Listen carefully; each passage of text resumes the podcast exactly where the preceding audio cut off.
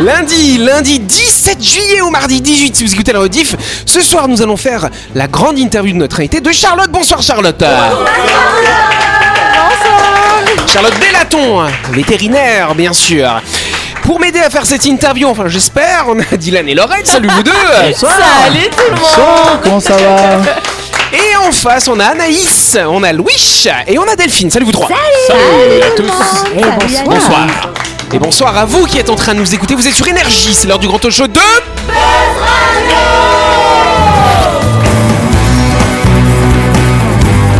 Buzz Radio, le talk show où on parle actu avec humour et bonne humeur, en compagnie de Yannick et son équipe du lundi au vendredi à 18h30, rediffusion à 12h. Buzz Radio avec le Café Del Paps, votre French Bistro dans un cadre exceptionnel dominant la baie à Nouville. Réservation au 24 69 99. Buzz Radio, c'est sur énergie.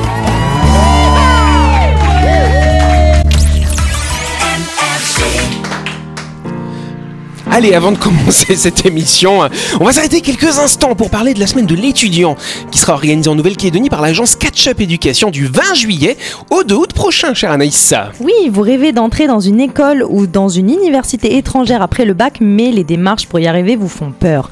Pas de panique, les experts de Catch-up Éducation sont à votre service pour vous aider dans votre projet d'études. Et si l'anglais est un frein pour vous, les meilleures écoles pour apprendre la langue de Shakespeare vous seront également proposées. Oui, étudier à l'étranger pour pouvoir exercer le métier de ses rêves sera à portée de main avec les précieux conseils de Catch-up Éducation. Yes, en tout cas, profitez de la visite du consultant calédonien de Catch-up Éducation sur le territoire pour participer à cette semaine de l'étudiant. Tiens, vous faites plus de bruit là maintenant quand c'est moi qui Ah, parle. religieusement, là, ça se déroulera du 20 juillet au 2 août prochain. Inscrivez-vous en ligne pour obtenir un entretien personnalisé avec le consultant. Ou bien vous pouvez aller à une de des deux réunions, cher Dylan, qui sera organisée le jeudi 27 juillet à 18h à Ducos le Centre ou alors à Connay le 29 juillet à 9h à la salle du conseil municipal. Tous les détails pour vous inscrire sont à votre disposition sur le site catch-up-education.com. C'est le point. Oui, parce que je sais pas comment on dit tirer en anglais. Donc je dis dot parce que c'est le Ah, point. Charlotte. On dit comment Charlotte, le tirer en anglais, Charlotte Je sais. Les adresses mail. Ouais. On dit Ouais. bip Voilà, allez, en tout cas, c'est ça. En tout cas, on va faire la grande interview de Charlotte qu'on peut applaudir, bien sûr. Charlotte, effectivement, qui a passé son bac à 17 ans, comme plein de gens peut-être. Moi aussi. Voilà. Moi aussi, 1, 2, 3. Soleil, voilà. Et donc, par Rien contre, ce qui est intéressant, c'est qu'assez rapidement, t'es parti en Nouvelle-Zélande, tac, pour faire tes études pour devenir vétérinaire. D'ailleurs, c'était une, une idée que t'avais, souvent les gamins, ils disent, ah, j'aimerais faire vétérinaire plus tard. C'était un rêve que tu avais toute petite ou pas forcément hein? Euh, alors peut-être pas toute petite, j'ai toujours plus ou moins voulu être docteur euh, pour euh, plein de raisons, mais notamment parce que j'aimerais docteur, euh, voilà, juste docteur, que exercer la médecine, on va dire, Euh, parce que j'aimais beaucoup euh, le fait que ce soit un métier à la fois manuel mais à la fois intellectuel. Donc c'était une dualité de que je cherchais à Ouais. faire. Euh, et puis j'étais issue d'un mili- milieu médical, donc j'avais plus ou moins baigné dedans. Et puis euh, un peu comme tout le monde, j'ai regardé des séries et j'étais en mode ah c'est génial. Grey's Anatomy. non, moi c'était Doctor House. On voit, on voit les questions de génération, mais c'était urgence à l'époque. hein. C'est pour ça que Bah j'ai ouais. dit ça, moi, oui. Romain, tu me comprends, Yannick. Bah oui. Bon, merci. Au siècle dernier. Bah oui. effectivement. Donc du coup, effectivement, cette envie de pratiquer euh, la médecine, mais Voilà. peu importe que ce soit humain ou animal finalement. hein. À la base, c'était pour euh, faire sur les humains et euh, j'étais allée faire des stages, notamment avec des radiologues, parce que j'ai voulu faire radiologue. Ouais. Euh, je le veux toujours, on en parlera plus tard, mais en médecine vétérinaire, je pourrais faire radiologue. Mhm. Et, et donc j'avais fait des stages avec eux et j'étais allée voir ce que c'était le métier. J'avais trouvé ça difficile d'être au contact de l'humain tout le temps. euh, pour commencer, mais de toute façon, euh, c'est pas. Enfin, vétérinaire, je suis toujours au contact de l'humain aussi, donc il n'y est pas échappé.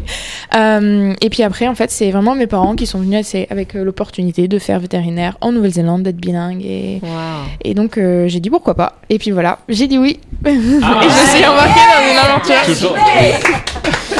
Et je regrette pas. J'ai beaucoup aimé. Donc effectivement, un, un premier départ en Nouvelle-Zélande, t'étais à peine, t'avais à peine même pas 18 ans du coup. euh. J'avais Euh, si, en fait, j'avais eu 18 ans juste avant de partir. Voilà, donc la veille. Voilà. Et donc, tu es parti euh, et euh, par contre, tu nous expliquais, tu n'étais pas forcément bilingue. Non, alors j'étais pas bilingue, j'étais pas mauvaise en anglais, mais j'étais pas bilingue. Et euh, donc, je suis arrivée là-bas. Et donc la première année, tu as commencé direct les cours de vétérinaire? Non, pas du tout. Alors au début, je me suis retrouvée à Auckland pendant plusieurs mois Ouais. afin de faire une remise à niveau en école de langue et passer un IELTS. Donc c'était vraiment des cours d'anglais pour me préparer à l'IELTS académique, qui est, qui est un test d'anglais assez difficile à Mm. obtenir. Et il y a plusieurs notes à- qu'on peut obtenir. Et moi, il m'en fallait une assez haute pour euh, accéder à l'école vétérinaire.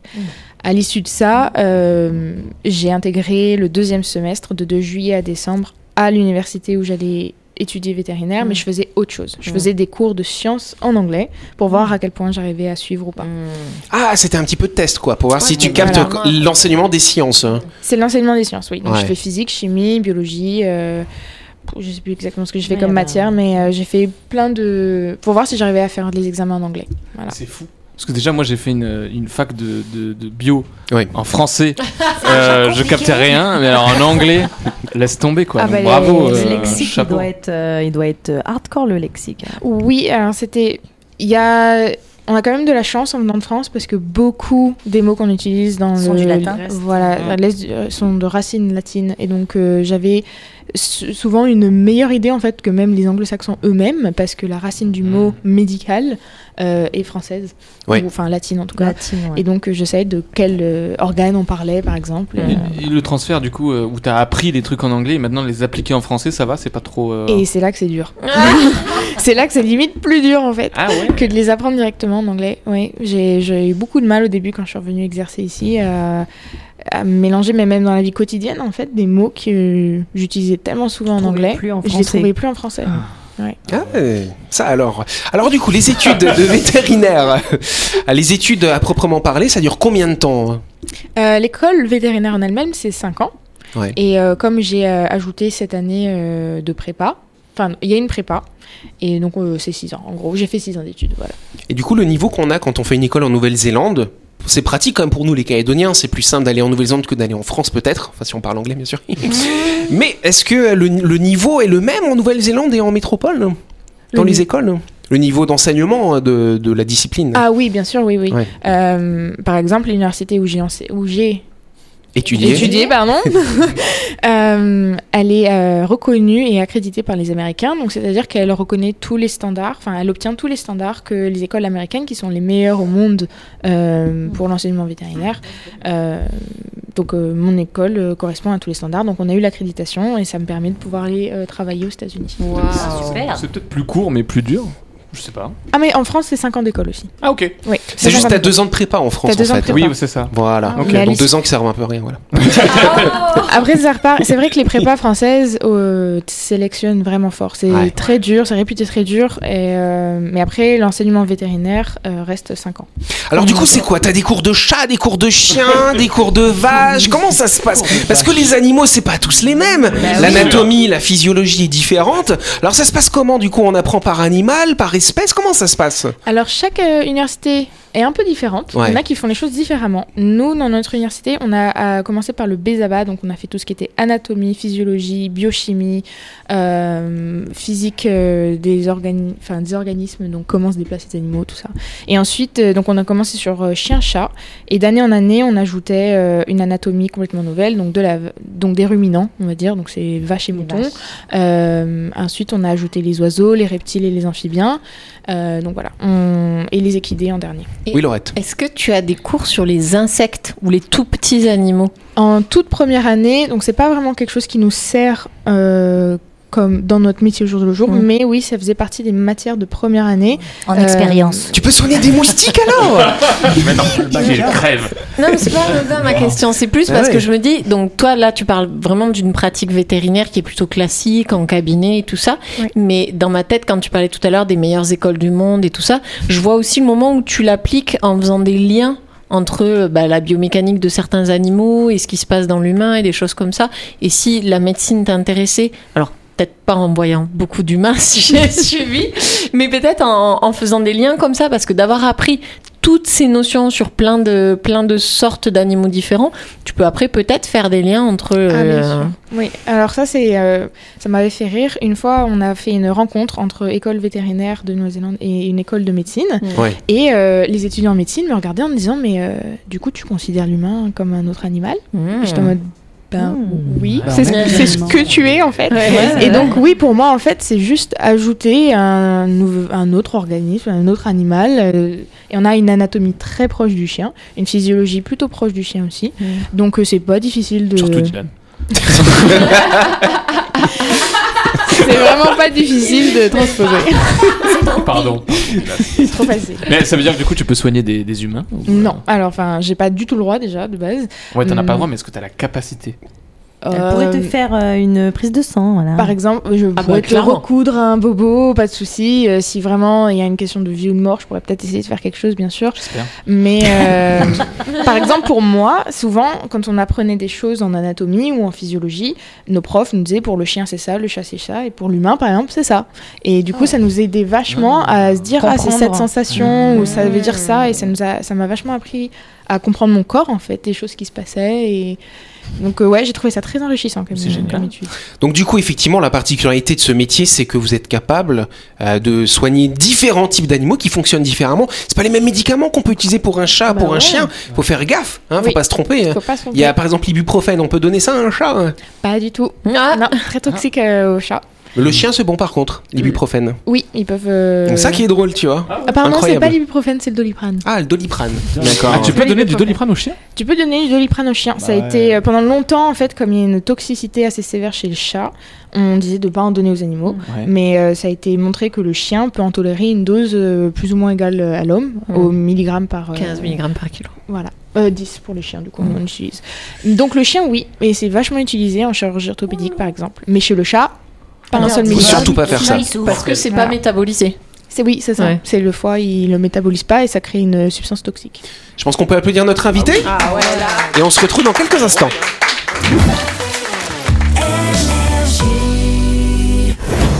Vous avez loupé un épisode de Buzz Radio? N'oubliez pas que toutes les émissions sont disponibles en vidéo sur buzzradio.energie.nc, mais également en tapant Buzz Radio NC sur Deezer, Spotify et Apple Podcast. Et oui, vous pouvez écouter Buzz Radio à tout moment grâce au podcast.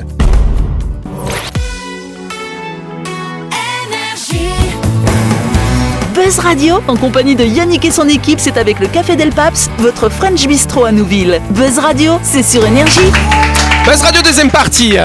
En ce lundi 17 ou ce mardi 18, si vous écoutez la rediff, on va continuer notre entretien bien sûr avec notre invité dans quelques instants. Mais avant de faire cette interview, on va partir du côté de Nouville à la découverte ou la redécouverte de My Shop Supermarché, cher Anaïssa. Oui, vous prévoyez de passer du côté de Nouville Rendez-vous chez My Shop Supermarché pour découvrir l'espace traiteur. Si vous souhaitez déguster un plat chaud, à vous le riz cantonné, le bami ou le porc au sucre. Et si vous souhaitez un plat froid, il y a de belles sélections de salades, de wraps et de salades de poisson. Oui, il y a du choix dans le rayon traiteur de My Shop. Exactement, cher Anaïssa. My Shop, c'est votre supermarché qui est à Nouville, juste à gauche avant la clinique Mamien, qui est ouvert 365 jours par an. Et ouais, c'était ouvert le 14 juillet, c'est bien. Vous pouvez y aller pour faire toutes vos courses de la semaine ou pour récupérer vos barquettes du lundi au samedi de 7h à 19h30 et le dimanche de 7h à 12h30. Plus d'infos sur la page Facebook de My Shop Supermarché. C'est la suite de la grande interview. Exactement. Euh, Merci à notre petite speakerine, à la voix de Titi et Gros Minet, hein. Voilà. En tout cas, chère Charlotte, effectivement, jeune vétérinaire, comme on le disait depuis le début de l'émission. Là, tu nous as un petit peu expliqué comment ça se passe les études pour devenir veto. Euh, mais maintenant, tu es vétérinaire, tu es diplômé, tu peux pratiquer la médecine vétérinaire. C'est quoi le quotidien d'un veto alors en cabinet hein?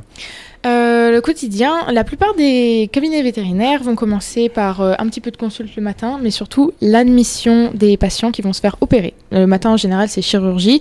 Après, tout dépend de la capacité que vous avez, du nombre de vétérinaires qui travaillent, mais euh, notamment en France, c'est très traditionnel.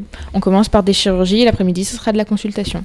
Alors c'est intéressant parce que quand on dit, quand tu as ton diplôme de vétérinaire, on dit que tu es vétérinaire généraliste, mais en fait tu peux faire de la médecine dentaire, de la chirurgie. C'est Ouais. pas comme en médecine générale, chez la- dans la médecine humaine, où euh, on a un champ qui est plus limité peut-être hein, d'action.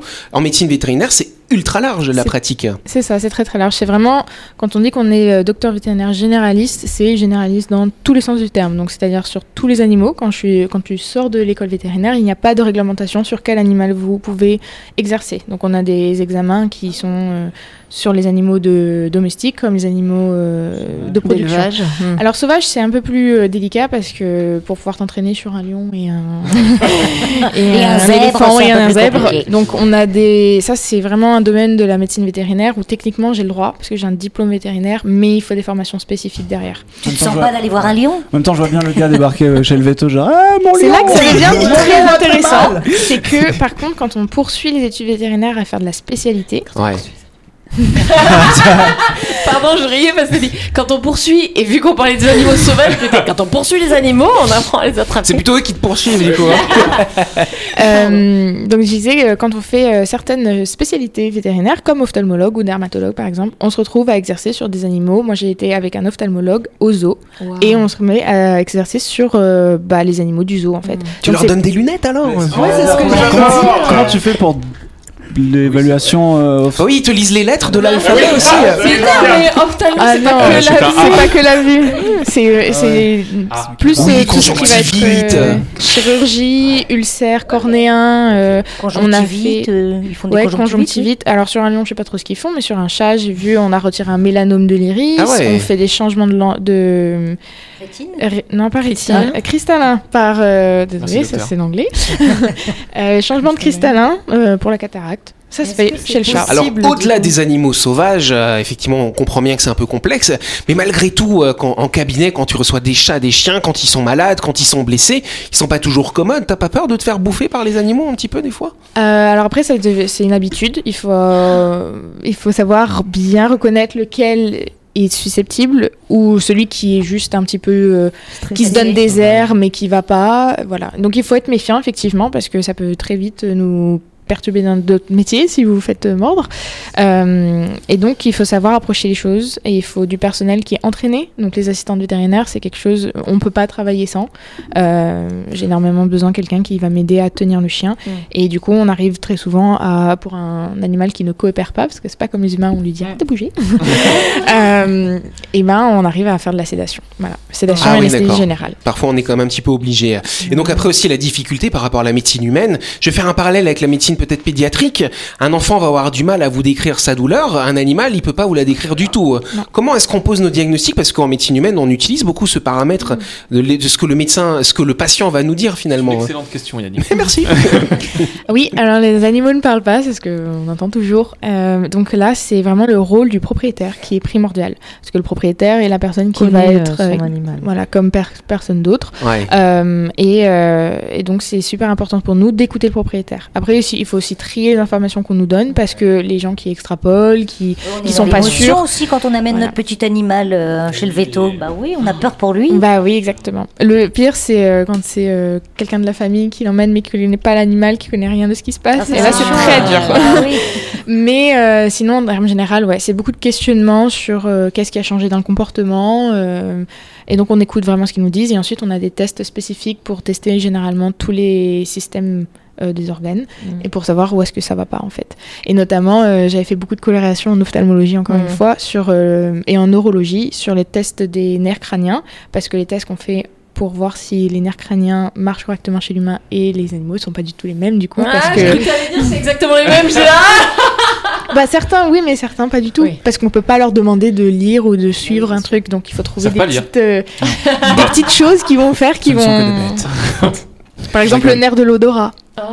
Comment on fait pour Comment savoir tu si le chien il sent ou pas Tu lui mets une croquette Vraie une fausse croquette. Alors du coup, dans les cabinets vétérinaires, finalement, il faut un équipement assez important quand même. oui Parce que si tu fais de la chirurgie, ça veut dire que tu peux faire des radios aussi, euh, échographie, tout ça, vous avez Donc on, oui, alors on a échographie, on a radio. Dans la plupart des cabinets vétérinaires de nos jours sont équipés de tout ça. Il va y avoir, euh, par exemple, là où je travaille en ce moment, il fait aussi de la chirurgie orthopédique, qui est donc, euh, il y a énormément d'équipements pour pouvoir faire euh, des implants euh, dans les os. euh, donc euh, il y a tout un, c'est c'est comme des gens qui font du bricolage vraiment. Ouais, c'est ça. C'est les mêmes c'est des plaques en métal, Oui. tout ça, des vis. des vis, des, des tournevis. plâtres et tout ça aussi? Alors les plâtres en Avec des petites béquilles. Non, ça marche pas du tout malheureusement. À mettre des roulettes. Donc oui, équipement très important. Une clinique vétérinaire, ça coûte très cher. Euh, c'est pas comme euh, un cabinet euh, un peu plus spécialisé qu'on peut avoir parce qu'il faut des, in- des instruments d'ophtalmologie, de, de chirurgie. C'est privé de toute façon, les, vé- euh, les vétérinaires, c'est euh, une structure privée. Pas- pas comme les hôpitaux. Ah, Pas forcément. et en Calédonie, il y a quelque chose. euh, non, c'est tout privé, je crois. D'accord. Calédonie. Oui, c'est trop petit ici. Voilà. Alors par contre aussi quelque chose d'autre euh, qui est peut-être un peu moins, euh, enfin remarque, c'est pas très joyeux l'animal malade, mais quand les animaux sont en fin de vie, le vétérinaire il peut pratiquer l'euthanasie de l'animal aussi. hein. Oui, alors ça c'est vraiment, euh, c'est ce qu'on nous apprend à travers nos études, c'est quelque chose de génial en fait, qu'on ait accès à ça, euh, oui, parce que ça, ça met fin à une souffrance que ça. les animaux, euh, et pour moi par exemple, je suis, euh, je comprends pas qu'on n'ait pas ça pour les humains, Ouais. mais c'est c'est une vraie chance de pouvoir mettre fin Ouais. à une souffrance qui ne sert à rien, et surtout il y a des problèmes d'éthique parce que ben on voilà, Oui, oui, il y a un moment donné, bah. on a des critères qu'il faut remplir et quand on, qui ont été étudiés pendant des années et quand on pense que l'animal est arrivé à un stade où on ne peut plus rien faire pour lui Oui. et qu'il est Ah en trop en souffrance, il faut arrêter cette souffrance. Donc Bah oui, oui. l'euthanasie fait partie du quotidien du vétérinaire et on, mais on voit ça comme euh, quelque chose de, de bien, voilà, Vous pour avez des, l'animal. des- des- des formations pour gérer, parce que le propriétaire justement qui euthanasie son animal, il faut le gérer. Ce... Oui. Alors, euh, il y a quelques années, 10, 20, 30, 40, je sais pas comment ça se passe exactement, mais j'ai l'impression que c'est quelque chose qui, en tout cas en Nouvelle-Zélande, arrive de plus en plus. Déjà, euh, on a de plus en plus de cours de communication, on a des cours de comment gérer les gens, gérer les émotions, donner des mauvaises nouvelles, parce que des fois, euh, Oui. Des trucs bêtes, mais moi j'avais eu un scénario où euh, le chat euh, s'était échappé de la clinique. Mais c'est quelque chose qui arrive. C'est vraiment... ch- Et après, il faut le dire au, propriétaire. Alors, euh, Euh, on a perdu votre chat. donc, euh, Oh là là là là là. oui, des cours pour gérer les Ah ouais. gens et délivrer notamment les mauvaises nouvelles, c'est quelque chose qui fait partie euh, de notre formation. Parce que c'est pas forcément, c'est pas donné à tout le monde de savoir comment faire. Oh.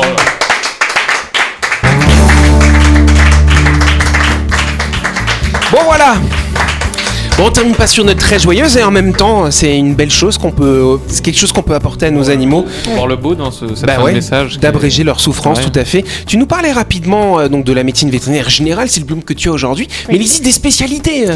Oui, alors il existe des spécialités, comme euh, en médecine euh, humaine en fait, Oui. on peut faire, c'est en général 6 ans d'études en plus, Euh, ça se comporte en 3 ans d'internat et 3 ans de résidence médicale, Euh, et on peut choisir euh, ophtalmo, dermato, euh, neurologie, chirurgie euh, généraliste, il y a vraiment tout ce qu'on veut, Euh, et donc c'est quelque chose de très sélectif, Euh, il faut travailler très dur pour l'avoir, et il faut sur- souvent partir à l'étranger pour faire ça.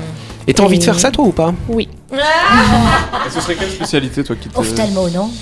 Radio. Ah oui, j'ai la beaucoup radio aimé. Parce que vu que tu racontes beaucoup d'expériences sur Ouais. l'ophtalmo, Euh, j'ai beaucoup aimé l'ophtalmo, mais non, je pense que ça serait plutôt euh, radiologie ou euh, neurochirurgie. C'est quelque Ah. chose qui j'aime beaucoup. Enfin, c'est en médecine vétérinaire, neurologie et neurochirurgie sont une même spécialité. Donc euh, c'est de la médecine interne et de la chirurgie en même temps. Bon ben en tout cas c'est tout le mal qu'on te souhaite. On peut applaudir cette jeune femme brillante, talentueuse, avec un beau regard sur ce métier de vétérinaire. Voilà. Bah, c'est inspirant en, en tout cas, un beau oui, parcours. c'est trop hein. Ah oui, mais complètement. En tout cas, c'est la fin de cette émission. Merci à vous de nous avoir suivis. N'oubliez pas que Buzz Radio, c'est tous les soirs à 18h30 sur cette antenne. On se retrouve demain, bien sûr, avec un ou une nouvelle invitée. hein, on verra ça demain. on vous souhaite de passer une bonne soirée. On vous remercie. Allez, à, À demain. demain. Bye bye. Et merci Charlotte. Buzz